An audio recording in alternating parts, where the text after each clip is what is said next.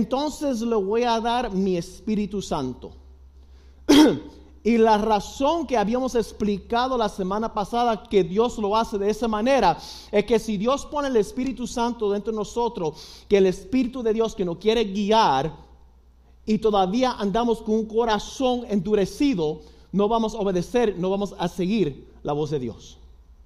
Dios nos dice, yo tengo que darte un corazón tierno y receptivo. Así para cuando yo te hable, cuando yo te quiero guiar, tú eres receptivo a lo que yo te estoy mandando a hacer, a donde yo te estoy guiando. Amén. Entonces ahí donde tenemos el camino a la victoria. Ahora, y habíamos explicado eso usando el ejemplo que ustedes ven ahí, el templo. Me pueden bajar los monitores un poquito, thank you.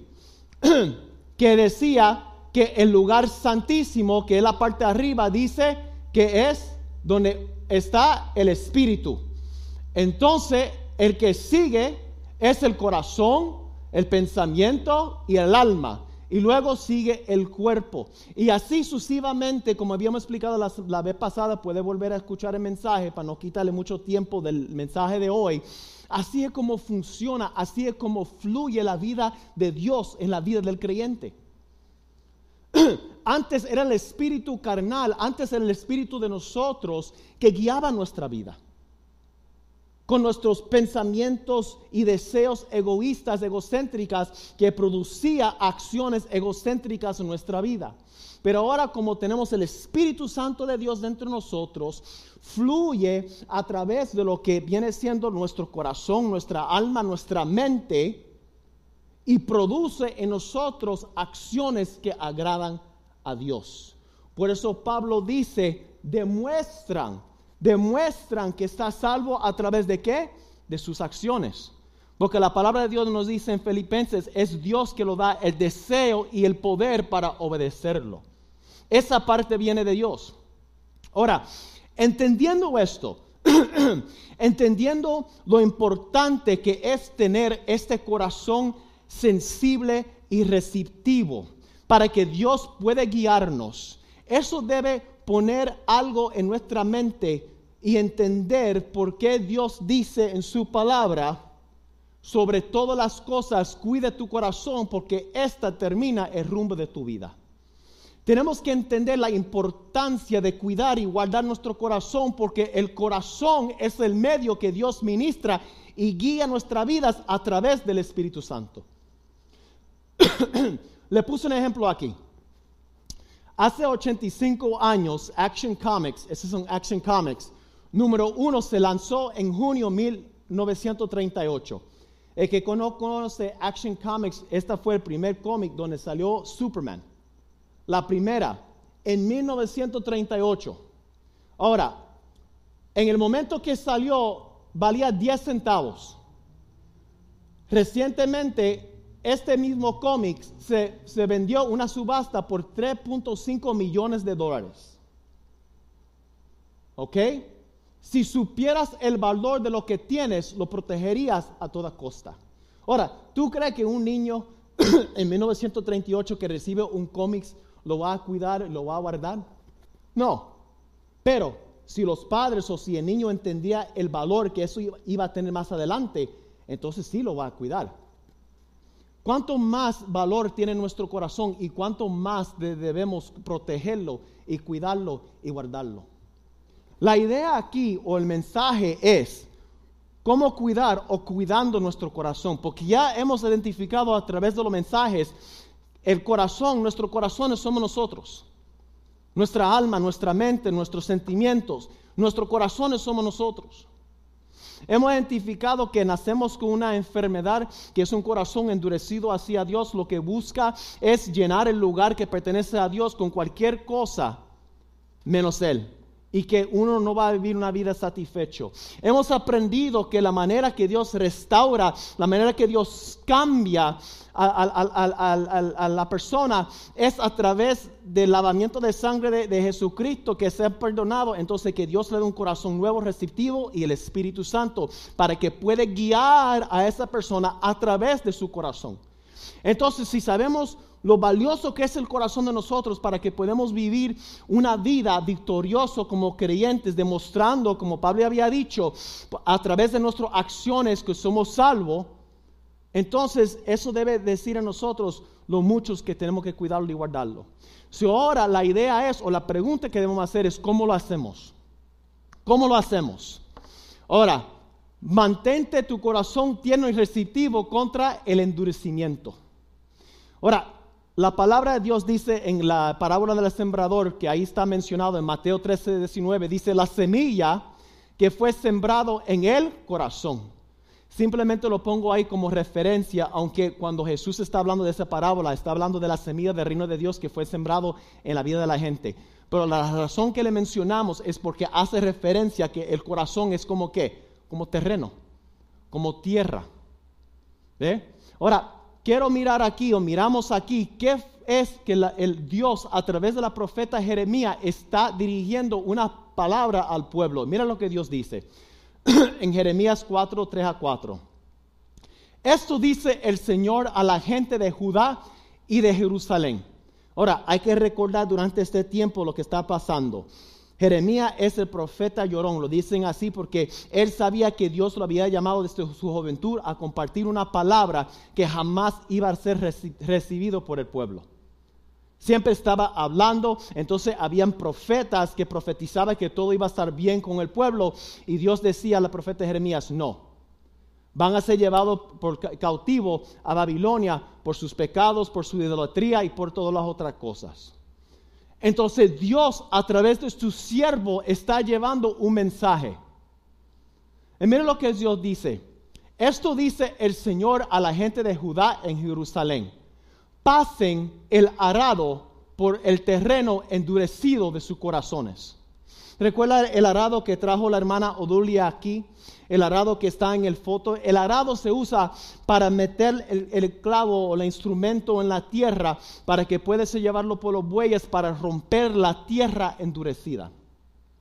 Porque tú no puedes sembrar en una tierra endurecida. Incluso podemos usar como referencia en la primera parte de, la parábola que Jesús está hablando de la reina de Dios. La semilla dice que la semilla que fue sembrado en el camino, son los no creyentes.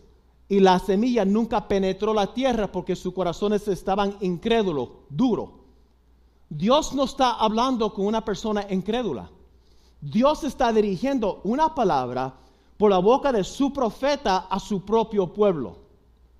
Y la palabra de Dios es esto. Ustedes tienen que pasar un arado por su corazón. ¿Por qué? Porque el corazón del pueblo no estaba recibiendo la palabra que Dios estaba enviando a través de su profeta.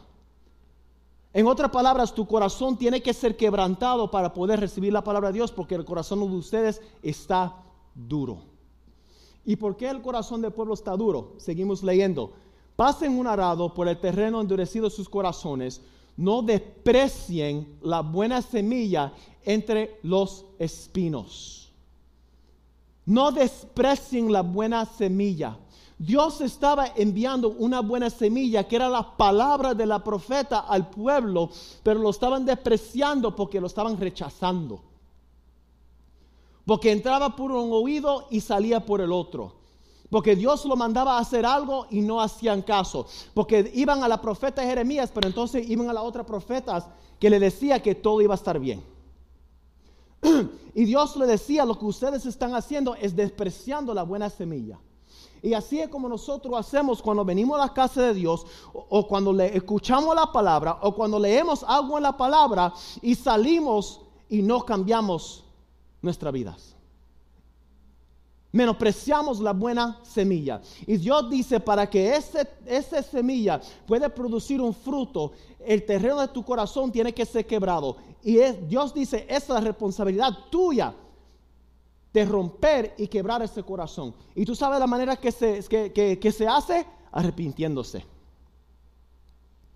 que uno mismo reconoce, Dios, yo he endurecido mi corazón hacia ti. Hace tiempo que tú me estás dirigiendo esta palabra, hace tiempo que tú me estás pidiendo que haga esto y no lo estoy haciendo. Yo me arrepiento. La palabra dice en Joel, rasgan o rompen tu corazón, no tu vestidura. Hay que romper el corazón porque recuérdate, Dios está dirigiendo esta palabra a su pueblo, no a incrédulos. Pero qué cosa que el corazón de ellos se volvió tan duro como los incrédulos que Jesús menciona en la parábola del sembrador. Continuamos aquí. No desprecien la buena semilla entre los espinos, oh habitantes de Judá, de Jerusalén. Renuncien a su orgullo y a su poder. Y ahí está el problema. El orgullo. El carácter. Yo no quiero que nadie me diga lo que tengo que hacer. Yo no quiero que nadie me dirija una palabra. Pero ¿cómo que Dios dirija la palabra? Dios lo hace a través de su palabra cuando, nosotros leemos la palabra, pero también Dios lo hace a través de tus siervos que vienen aquí a compartir la palabra. Dios lo hace a través de nuestro pastor. Y Dios dice, no menosprecie la buena semilla. ¿Qué es lo que usted está haciendo con la semilla que le está, este, es lo que se le está dando? Y dice, aquí está el problema, renuncien a su orgullo. Yo no quiero cambiar, estoy bien. Esa palabra no aplica para mí. Y a su poder cambian la actitud del corazón ante el Señor. Mira lo que Dios está diciendo. El problema es que tú tienes que cambiar la actitud. ¿De dónde? De tu corazón. El mismo lugar donde Dios está haciendo que tú tienes que pasar el arado para romper tu corazón. Dios está diciendo, el problema aquí está en tu corazón. Y aquí está, la actitud es una forma establecida de pensar o sentir. En otras palabras, cuando el pastor o el líder o alguien o tú lees la palabra y toca un punto en tu vida que tú no quieres que toca, tú rápido pones un frente. Eso no aplica para mí. O que tú no entiendes. O que mi situación es diferente. Entonces tú pones la barrera y por eso no hay fruto en tu vida en esa área. Dios dice, tú eres que tiene que cambiar, tú tienes que cambiar esa actitud. ¿Y hacia quién era la actitud? Era hacia Dios, pero ¿a quién estaba dirigido? Al profeta. Porque el profeta era que responsable por llevar la palabra de Dios.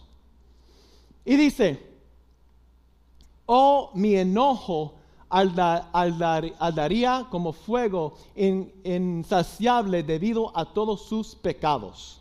Ve, sus corazones se habían endurecido a la voz y la voluntad de Dios.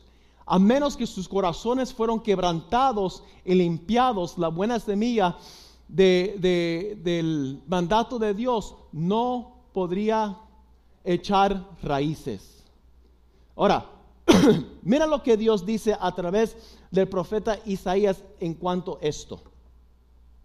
Dice, estamos en Isaías 66, 66, 2 al 4. Bendiciré a los que tienen, en otras palabras, bendito sea, feliz es, va a recibir la bendición, va a recibir el favor de Dios. Dice, yo bendeciré a los que tienen un corazón que humilde y arrepentido ¿Quién es el que tiene el corazón humilde y arrepentido? Son dos personas. La palabra es cuando, cuando la palabra de Dios llega a tu vida y tú te sujetas. Recuérdate que él culpó a, a Jerusalén y a Judá por ser qué? Orgulloso. ¿Qué es el corazón humilde? Que cuando la palabra de Dios llega a tu vida, tú lo recibes y tú hagas el cambio.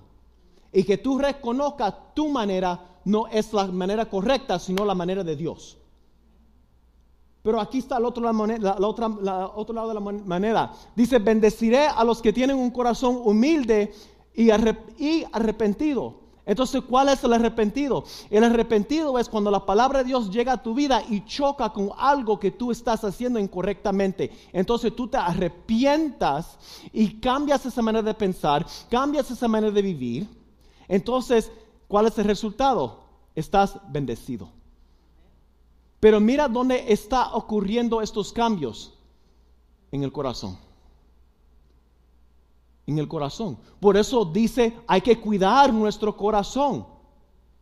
Porque estas decisiones, estas actitudes se ocurren en el corazón. ¿y a quién están corriendo contra Dios? Porque Dios está poniendo su dedo en su vida y yo no quiero, tú no, yo no quiero que tú toques esa área. Yo no quiero cambiar esta conducta. Es que yo no hacía así. Es que tú no entiendes. No, es que no entiende somos nosotros porque Dios dice, sobre todo guarda vuestro corazón.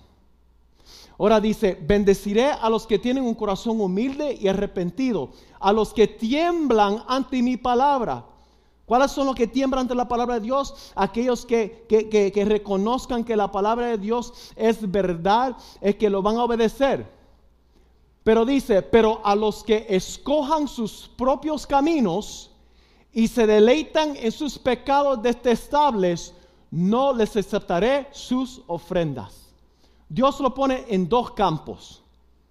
El primer campo es que está bendito aquel que se humilla a mi palabra, que cuando yo digo que hagan algo lo hagan, o si no se arrepientan, porque yo he dicho algo por mi palabra y ellos están haciendo algo lo contrario, entonces van a cambiar su manera de pensar, van a cambiar su manera de vivir para que va de acuerdo con mi palabra. El otro bando es que ellos hagan lo que desean y lo que quieren.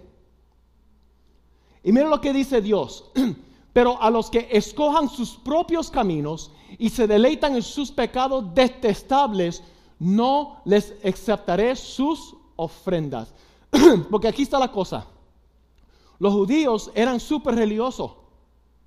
Ellos iban y daban los sacrificios. Ellos iban a los festivales. Mientras que adoraban a otros dioses. Ellos seguían un patrón religioso y así hay muchos. Así hay muchos que viven de la manera que quieren vivir y están con una mentalidad, bueno, mientras yo sigo yendo a la iglesia, mientras yo sigo dando mi ofrenda, mientras yo sigo partiendo la mesa del Señor, mientras yo sigo cantando alabanza, y tú sabes lo que Dios dice, cuando tú vives de la manera que tú quieres vivir y tú no te quieres sujetar a mi manera, Dios dice que sus, no aceptaré sus ofrendas. Mira lo que Dios dice acerca de las ofrendas de tal persona. Dice, cuando tales personas sacrifiquen un toro, será tan inaceptable como un sacrificio humano. Cuando sacrifiquen un cordero, será como si hubiera sacrificado un perro. Cuando traigan una ofrenda de grano, igual sería que ofrecieron sangre de cerdo cuando quemen incenso, será como si hubiera bendecido a un ídolo. Paramos ahí. ¿Tú sabes en qué se puede comparar esto? Es como si hay un marido que tiene su mujer, ¿verdad? Hablamos al principio, la, semana pasada, de ser cautivado, ¿te recuerdas? ¿Y, qué es lo que tiene tu corazón cautivado? Y ese marido le compra todo a su mujer le compra carro, le compra Mercedes-Benz, le tiene casa buena, le manda a pintarse las uñas, joya. ¿Qué no lo hace? Filet mignon, langosta, tiene su propia cuenta. Ya, ya le gusta esa parte. Pero aquí está la otra parte. Mientras él está dando todo eso, él se está acostando con tres, cuatro otras mujeres. Eso es la comparación. Porque Dios está diciendo, ustedes tienen todos estos ídolos en tu corazón, entonces me quiere venir a ofrecer sacrificio a mí. Así es como yo lo veo. Lo que yo deseo es tu obediencia y no es sacrificio. Obedéceme, entonces tráeme el sacrificio. Como esa parte no le gustó, entonces ¿qué no hace pensar que a Dios le va a agradar?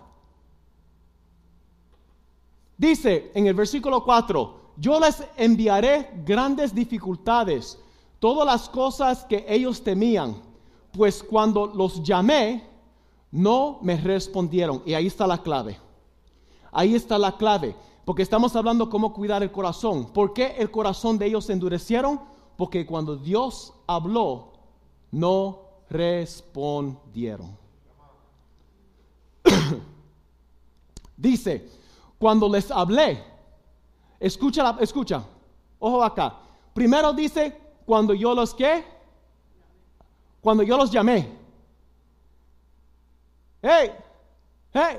E, eso cuando tú llamas a alguien, ¿verdad? Tú quieres llamar la atención. Pero Dios no se quedó ahí. Entonces dice, cuando les hablé, cuando tú hablas con la persona, ya tú estás más cerca de la persona, ya tú tienes la atención de la persona. Entonces dice, no me escucharon. Fíjate, Dios no está diciendo que no me oyeron, porque sí oyeron. Por eso mismo Él dijo a, Jeremías, hey, tú vas a profetizar, pero no te van a escuchar, pero es para que después no digan que no hubo profeta en medio de ellos. Ellos oían, pero no escucharon, porque si hubieran escuchado, hubieran arrepentido. Pecaron deliberadamente, deliberadamente ante mis propios ojos y escogieron hacer lo que saben yo deprecio. ¿Cómo guardamos el corazón? Cuando Dios te habla, responde. Responde. Porque ¿qué va a ser el, resultado? Ahora, ¿qué más? Tenemos que cuidar nuestro corazón. ¿Qué mayor, ejemplo tenemos que el faraón? La obstinación endurece el corazón. La obstinación. La obstinación se define que no estás dispuesto a cambiar de rumbo o renunciar una a, creencia o plan. ¿Has conocido una persona obstinado? Cadeciduro, nosotros lo decimos, no sé cómo dicen en sus países. Que tú lo hablas, que tú lo aconsejas, es como hablar la pared. Es más, hablando de la pared tendrá más resultado. Esta persona no quiere cambiar su rumbo. Cuando uno es así, endureces tu corazón. Mira el procedimiento de Faraón. Vamos a mirar unos ejemplos aquí. Porque ya nosotros sabemos que la palabra dice que Dios endureció su corazón. Pero así ocurrió después que Faraón tomó la decisión de endurecer su propio corazón hacia Dios. Miramos aquí. los versículos están un poco salteadas, ahí están, lo pueden buscar con más calma por cuestión de tiempo. Estamos leyendo Éxodo 7, 13, 14, 22 y 23. Sin embargo, el corazón del faraón siguió endurecido. Continuó negándose a escucharlos. ¿Escuchar a quién? A Moisés y Aarón. Tal como el Señor había dicho. 14. Luego el Señor le dijo a Moisés, el corazón de faraón, es obstinado y todavía se niega a dejar salir al pueblo. Entonces brincamos al 22. Ahora, recuérdate que ahí eh, tiene una imágenes de todas las cosas que están ocurriendo por cuestión de tiempo. ¿Verdad? Que Aarón tira su vara, se convierte, se convierte en serpiente, cuando, este, cuando este, el agua se convierte en sangre. Y dice aquí en versículo 22, pero los magos de Egipto volvieron a usar sus artes mágicas y también convirtieron el agua en sangre. En otras palabras, Faraón percibió que, espérate, mi gente pueden hacer lo mismo. ¿Y qué fue lo que pasó cuando vio eso? De modo que el corazón de Faraón siguió que endurecido y se negó a escuchar. Y así son muchos. ¿Por qué? Porque el pastor o el líder le da un consejo, le da una palabra. ¿Sabe qué? Yo creo que ese muchacho, yo creo que esa muchacha con quien tú andas no te conviene. O sabe qué? Tú no debes estar teniendo relaciones sexuales antes de casarse. O whatever. Pero entonces miren la cultura y la cultura dice que es permisible. Este está antiguado porque yo debo seguir ese patrón. Esa es la vieja manera de pensar. Así era lo que estaba pasando con Faraón. Porque dijo, se quedó asombrado por un momento, pero cuando vio que sus magos también podían reproducir el mismo milagro, dijeron, ah, eso no es nada, mi gente pueden hacer eso. Ahora, dice, de modo que el corazón de Faraón siguió endurecido y se negó a escuchar a Moisés y a Aarón, tal como el Señor había dicho. El Faraón regresó a su palacio y no le prestó atención al asunto. Mira cómo sigue el patrón. Cuando la aflicción se alivia, el corazón puede endurecerse. Cuando la aflicción se alivia, también el corazón puede empezar a endurecerse. Ahora, la aflicción puede venir por muchas partes. La aflicción, lo que estamos hablando aquí más bien es por una desobediencia. obviamente de la parte de Faraón, de soltar el pueblo. ¿Verdad? Mira lo que ocurre en Éxodos 8, 18, 19, 32. Pero cuando el faraón vio que había alivio, alivio de qué? De las plagas. Se puso terco y se negó a escuchar a Moisés y a Aarón tal como el Señor había dicho. En el momento que Dios empieza a aliviar la presión, era para que faraón entendiera que Dios es el Señor, que la persona que Moisés está representando, un Dios como nunca hemos visto antes, Él es el Señor. En vez de cambiar su manera de pensar, su corazón sigue endurecido. Y dice, 19, es el dedo de Dios, exclamaron los magos ante el faraón. Pero el corazón de Faraón siguió que endurecido y no quiso escucharlos. Tal como el Señor había dicho.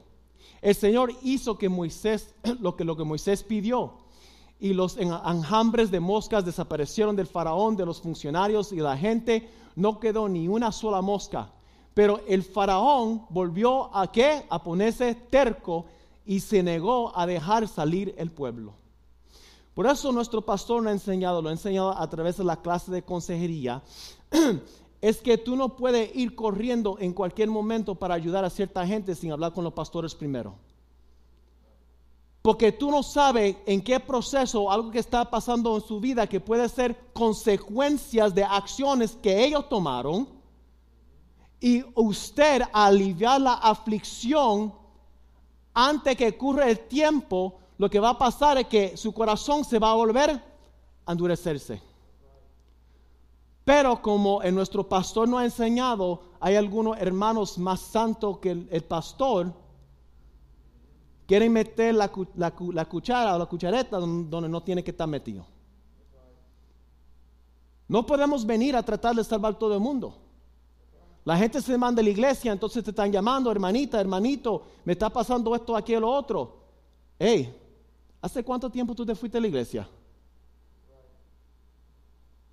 Y tú vienes a rescatarlo, a sacarlo de hoyo, antes que puedan tener el tiempo para que pueda pasar el proceso.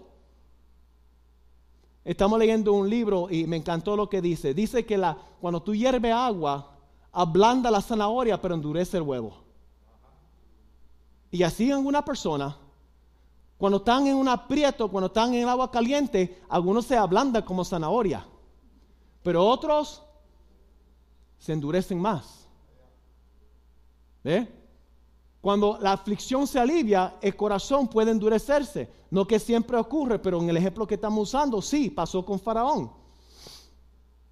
Si seguimos endureciendo nuestros corazones, entonces Dios lo va a endurecer. Entonces el faraón envió sus funcionarios a investigar y comprobando de los israelitas no habían perdido ninguno de los animales. Ahí tienen las imágenes, ahí pueden buscar con tiempo todas las plagas que pasaron por cuestión de tiempo. Pero aún así, el corazón de Faraón siguió qué? Obstinado. Y una vez más se negó a dejar salir al pueblo. Ni los magos podían estar delante de Moisés porque también ellos estaban afectados con las llagas. Ahora fue las llagas que afectó su cuerpo, igual que todos los egipcios. Entramos aquí, versículo 12. Pero el Señor endureció el corazón del faraón. Y tal como el Señor había dicho a Moisés, el faraón se negó a escuchar. Llegó al tal grado que Dios dijo, bueno, yo le he dado mucho tiempo, le he dado mucho ejemplo, le he dado muchas oportunidades le ha dado presión, lo ha metido en agua caliente, lo ha sacado del agua caliente y con todo eso no va a escuchar. entonces yo voy a reforzar la actitud que ya ha tomado en endurecer su corazón. ¿Y todo por qué? No qué, no escuchó. No escuchó. Ahora, hay que entender algo aquí. Lo que ustedes están haciendo esta noche es peligroso sumamente peligroso. Y se lo voy a explicar por la palabra de Dios. Eso es una iglesia donde se predica la palabra, donde se enseña. Aquí no vienen en, el tiempo que llevo este, viniendo aquí, en ningún momento has tirado la bola monga de estar tratando de sentirte bien en el pecado o, Dios te va a decir que te va para aquí para allá. No, aquí donde se enseña la palabra. Pero tú sabes que ahora tú eres responsable por esa palabra que tú has recibido por tantos años. Mira lo que dice la palabra de Dios. en la parte de abajo primero. Eres responsable por lo que escuchas. Mira lo que dijo Jesús en Juan 15, 22. Ellos no serían culpables si yo no hubiera venido a hablarles. Pero ahora no tienen ninguna excusa por su pecado. en otras palabras, cuando usted viene a la iglesia, usted abre la palabra de Dios, es peligroso. ¿Tú sabes por qué? Porque cada palabra tú oyes, tú vas a ser responsable por ese conocimiento que tú obtuviste. So, imagínense, aquellos que llevan 20, 30 años aquí, escuchando la palabra tiempo tras tiempo, ¿qué usted ha hecho con esa palabra durante todo ese tiempo? Escuchar con la intención de obedecer, no solo para adquirir conocimiento. ¿Qué fue lo que causó que Faraón endureciera su corazón? No escuchó la palabra. No quiso escuchar. Miren lo que dice en Santiago 1.22. No solo escuchen la palabra de Dios, tienen que ponerla en qué? En práctica. De lo contrario, solamente se engaña a quién? A sí mismo. Cuando venimos a la casa de Dios, hermanos, cuando nosotros abrimos la palabra, cuando nosotros escuchamos una predicación, tiene que ser intencional, no para adquirir conocimiento, sino para que cuando Dios dirige una palabra, como dijimos, al principio en el profeta Isaías, benditos son aquellos que tienen corazón que humilde y que se arrepientan. Que si tú caes en una de esas dos categorías, tú vas a reaccionar de acuerdo a lo que la palabra de Dios está dirigiendo en tu vida. Ahora, mantén tu corazón tierno y receptivo, porque estamos hablando de mantener nuestro corazón tierno y receptivo. ¿Para qué? Para que podamos escuchar la voz del Espíritu Santo, para que el Espíritu Santo pueda guiar nuestra vida a través de nuestro corazón. Otra cosa de lo cual que tenemos que proteger nuestro corazón es cuidado con la amargura. Dice la palabra en Hebreos 12, 15. Ah, Tengan cuidado de lo que no brote ningún que raíz venenosa de amargura, la cual trastorne a usted y envenene a muchos. Ve, ahí tú tienes el ejemplo de un raíz que está saliendo del corazón. Yo me recuerdo aprendiendo con, con, con el hermano Ángel, que ha venido a la casa para ayudarme. Me traté de hacer pensé que yo era plomero y terminé llenándome toda la cocina de agua y Rosalind me regañó y, y este, pero ya, ya la tengo speed down. Entonces a veces el hermano me guía, mira, tú tienes que cambiar esto, aquello, lo otro. Pero en una de las ocasiones que ha venido, estuvimos platicando y hablando, me dijo que uno de los problemas que tienen en los tubos este, son de, de PVC, es que cuando hay un raíz que traspasa el tubo, entonces, cuando ese raíz traspasa el tubo, chin chin, hermano Ángel va a estar este, guiando Mercedes-Benz, ¿verdad? Porque le van a llamar, ¿verdad? O Nacho también, ¿verdad? Entonces, hay que mantener el corazón limpio de esas raíces para que pueda fluir la vida del Espíritu Santo en el creyente.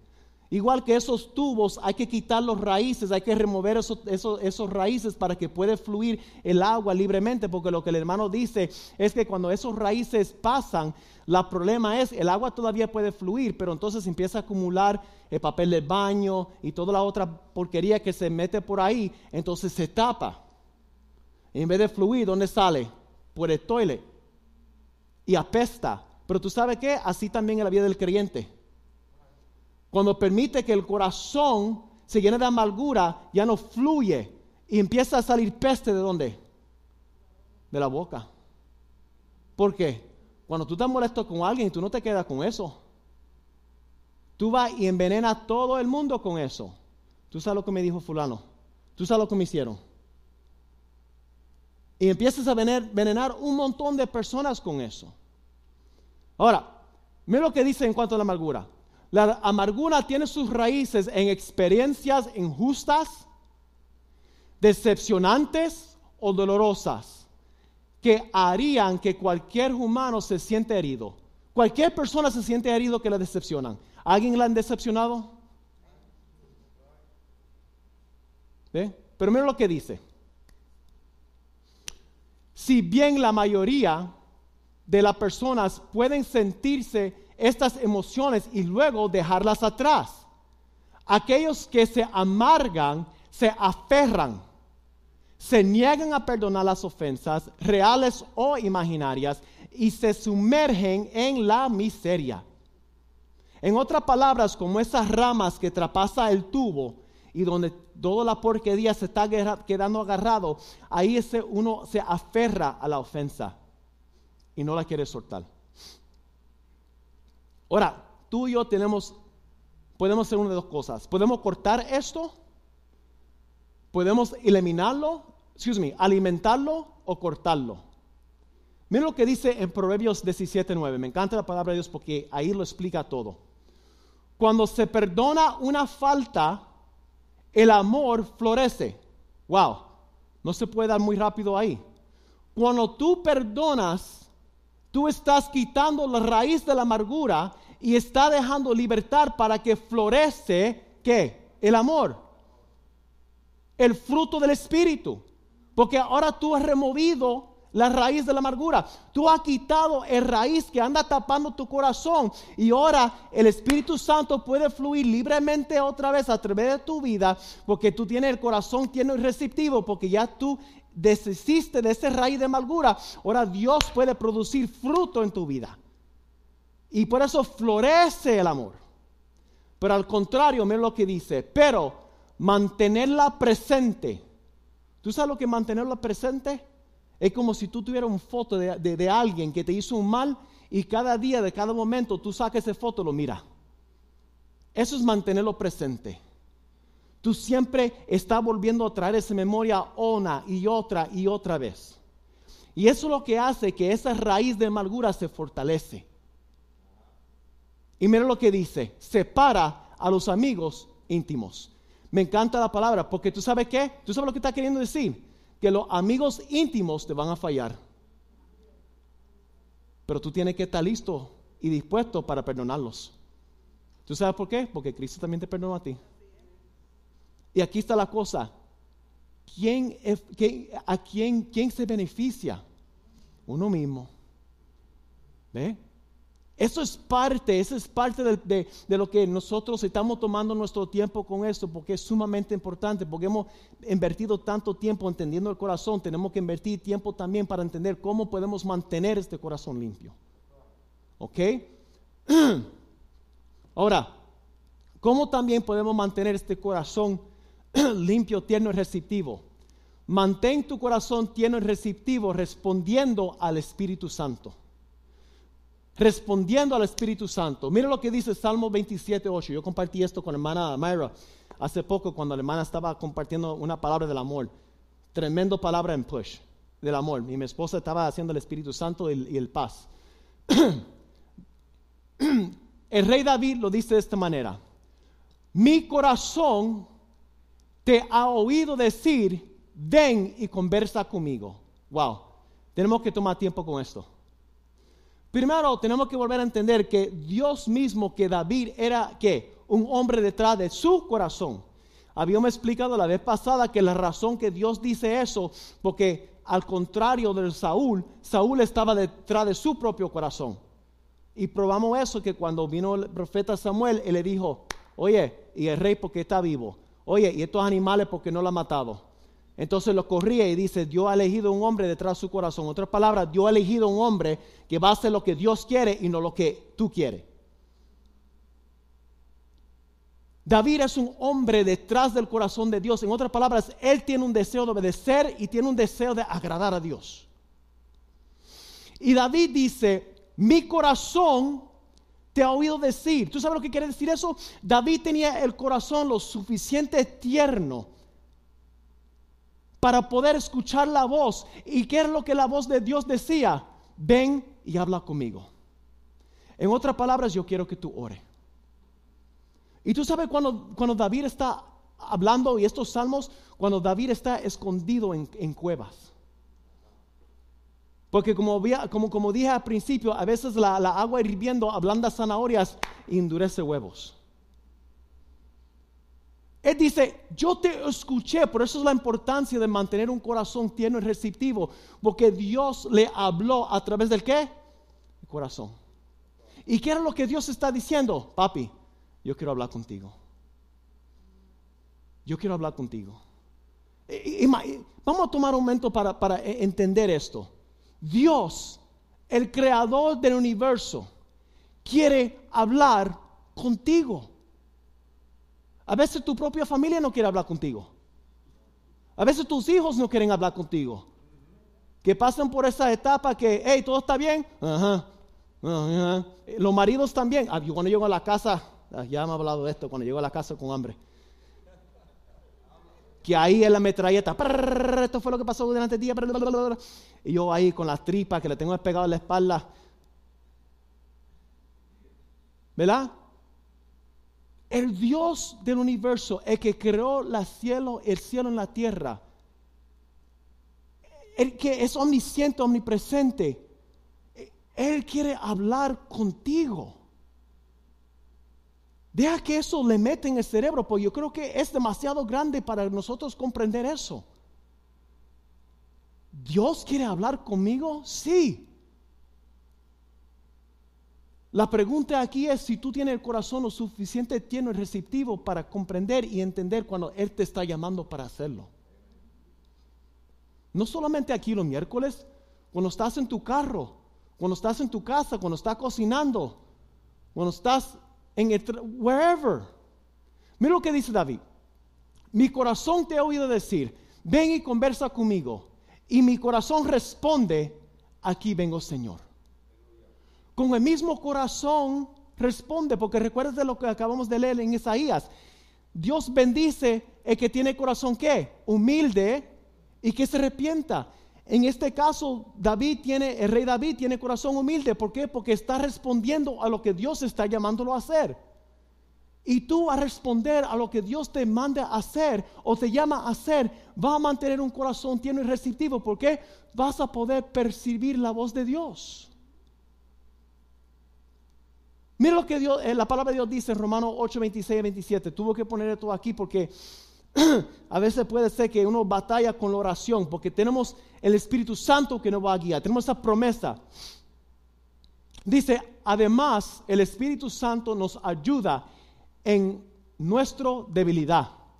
Por ejemplo, nosotros no sabemos qué quiere Dios que le pidamos en oración, pero el Espíritu Santo ora por nosotros con gemidos que no pueden expresarse con palabras. En otras palabras, ¿quién conoce tu corazón mejor que el Espíritu Santo que está entre usted? La palabra de Dios dice en Jeremías que el corazón es engañoso sobre toda cosa. Nosotros mismos ni siquiera a veces entendemos por qué nosotros hacemos lo que hacemos o las intenciones de nuestro corazón. Muchas veces nosotros nos engañamos a nosotros mismos. Pero el Espíritu Santo, cuando tú tienes algo en tu corazón, el Espíritu Santo te está llamando para venir a hablar con Dios. ¿Por qué? Porque tú estás cargando con algo. Y si no lo sueltas, te vas a empezar a infectar. Por eso hay que tener ese nivel de sensibilidad con el Espíritu Santo, con Dios. Y, y el Espíritu Santo te está invitando porque el Espíritu Santo va a interceder por nosotros, pero tú tienes que poner tu parte también. El Espíritu Santo dice, tú ven y trae la carne. Y empieza a orar, que yo me encargo de limpiar lo que hay en tu corazón para llevarlo de la presencia y del trono de Dios. ¿Y cuántas veces si, experimentado eso? Cuando empiezas a orar, empiezas a sacar cosas que ni siquiera sabía que tú estabas pensando en eso. ¿Por qué? Porque estaba en tu subconsciencia. Y el Espíritu Santo empieza a sacar eso a superficie. Dice en 27, y el Padre que conoce cada qué corazón, sabe lo que el Espíritu Santo dice.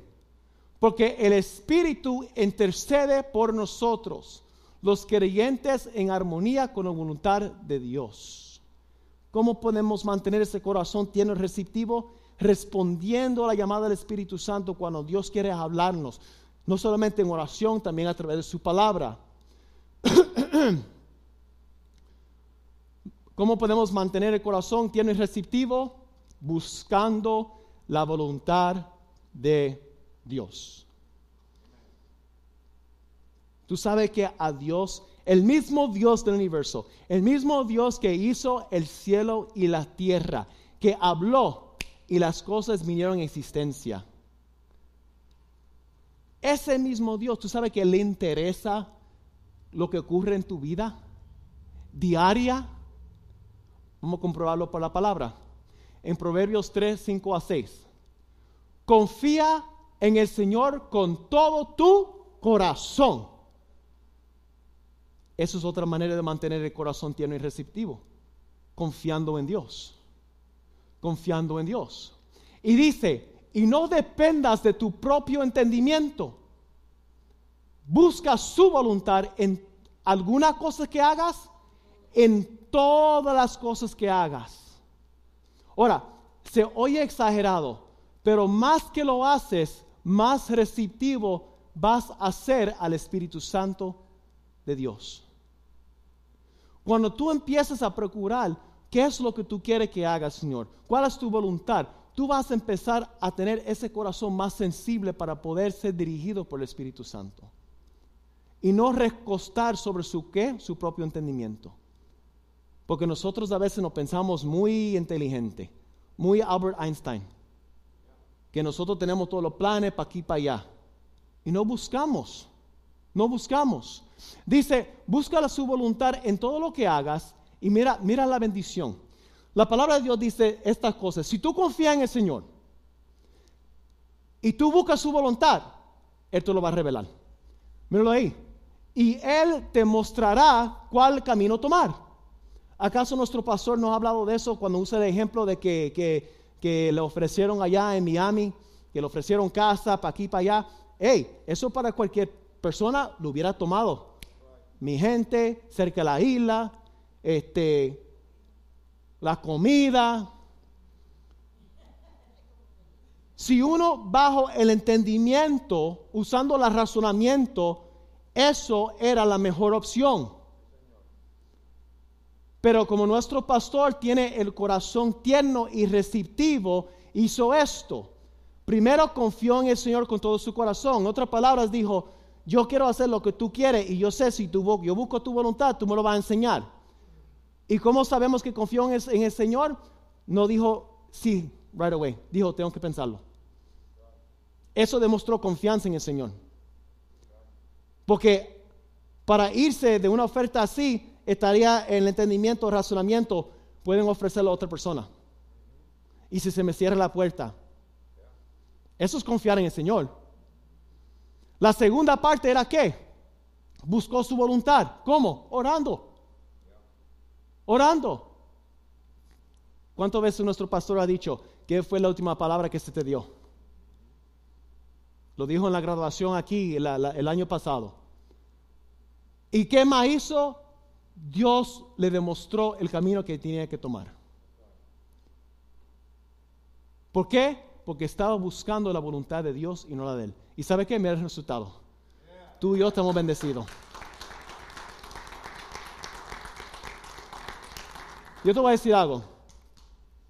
El martes, el martes fue, el martes, me levanté y estaba chequeando mi celular. y vi en YouTube alguien que había puesto un anuncio. Yo no tengo medios sociales, medios sociales. Cada cual, ¿verdad? Yo no la tengo, yo tengo YouTube, lo que, lo que busco. Entonces vi que Charles Stanley había fallecido. Y cuando yo vi esa noticia, se me aguaron los ojos. Me agarró el corazón. Yo no esperaba que yo fuera a reaccionar de esa manera. Porque yo dije, oh, eh, eh, como pastor ha dicho un montón de veces, una luz se pagó. Y como pastor respondió, se nos fue otro general. Entonces nos pusimos a orar por nuestro pastor porque yo dije, man, yo sé que todavía faltan como 50, 60 años más. ¿Tú sabes el dolor que uno va a sentir? Él lo ha dicho. Pero no, pastor, que apunto así, que eso es... boricua, siempre está... Él lo ha dicho, aprovecha lo que tienes ahora. No espera que ya no lo tenga. Eh, tenemos un ejemplo de esto aquí, vivido.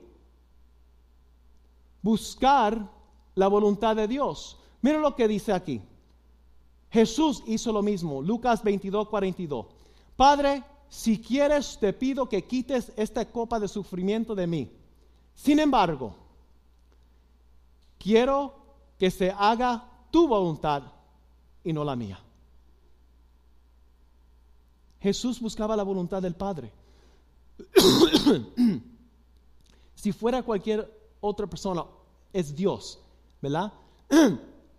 El razonamiento de qué, de qué sirve si yo me muero, si hago más bien estando vivo que muerto. Y muchas veces nosotros pensamos igual. Pero tú sabes lo que dice la palabra de Dios, nuestra manera de adorar a Dios es ofrecer nuestros cuerpos como un sacrificio vivo. ¿Sabes un sacrificio vivo? Que yo estoy muerto, pero ahora mi vida es para Cristo. Como nuestro pastor ha dicho un montón de veces, como dice en la palabra de Romanos, como antes usaban mis miembros para, para la iniquidad, ahora lo voy a usar para instrumentos de justicia. ¿Eh? Pero David hizo lo mismo en 1 Samuel 38 dice, David le preguntó al Señor, ¿debo perseguir a estas bandas de saqueadores? Esto fue cuando fueron ahí, se me olvidó el nombre del pueblo, y saquearon el pueblo y llevaron todas las mujeres y todo, y, los hombres de David se estaban enojando con él, querían hasta matarlo. Mira, mira esto, David está un aprieto. David no tenía cualquier hombre a su alrededor. Él tenía personas que eran guerreros, ok, mataban. Y cuidaban la espalda de David. Y él, al regresar sabe que vinieron, saquearon toda su gente, todas sus esposas, sus hijos, todas sus cosas y lo llevaron.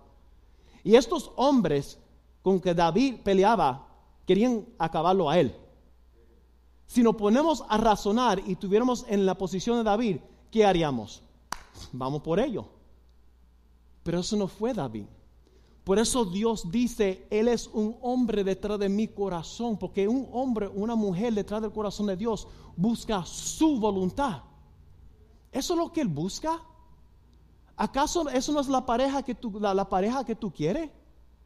¿Acaso la palabra no dice que el matrimonio es el ejemplo de lo que es la reunión con Cristo en la iglesia? ¿Acaso la palabra no dice, esposos, aman a tu esposa como Cristo amó la iglesia y entregó, entregó por ella? David era un hombre detrás del corazón de Dios. Por eso, en vez de entregarse al temor, buscó la voluntad de Dios. ¿Cuántas veces tú tienes que tomar una decisión o estás en una situación que te sientes con la espalda contra la, espalda contra la pared y tomas una, una, una decisión rápido por el temor, por el razonamiento? ¿Y qué pasó con buscar la voluntad de Dios? Porque dijeron algo en la noticia, eh, esto, aquello, lo otro, rápido. Hey, ¿y qué pasó con la voluntad de Dios para tu vida? Porque estamos hablando de mantener un corazón tierno y receptivo. Y mira lo que pasó con David. Y el Señor le dijo, sí, persíguelos, recupera, recuperas todo lo que te han quitado. ¿Eh? Esto se hace escuchando. ¿Cómo se hace esto? Esto se hace escuchando y aceptando la corrección de la palabra de Dios y los sabios consejeros como el pastor, como los jóvenes a veces con los líderes. Pastor, no sé si debo hacer esto. Mira, yo estoy planeando mudarme. Mira, pastor, yo estoy pensando hacer este cambio de trabajo. ¿Para qué entrar a la oficina para agarrar una consejería si no va a tomar el consejo?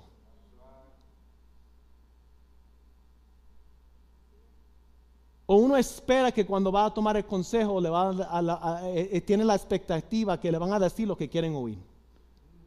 Hay una parte aquí, estoy tratando de, de, aprender, yo estoy, estoy tratando de aprender a tener un corazón más tierno y receptivo, de no matarlos con una predicación de dos horas y terminarlo aquí.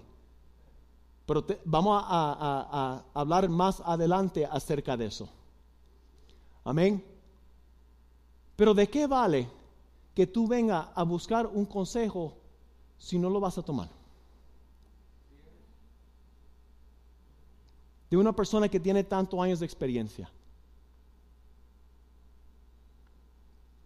Porque la experiencia, tú no puedes ganar con eso.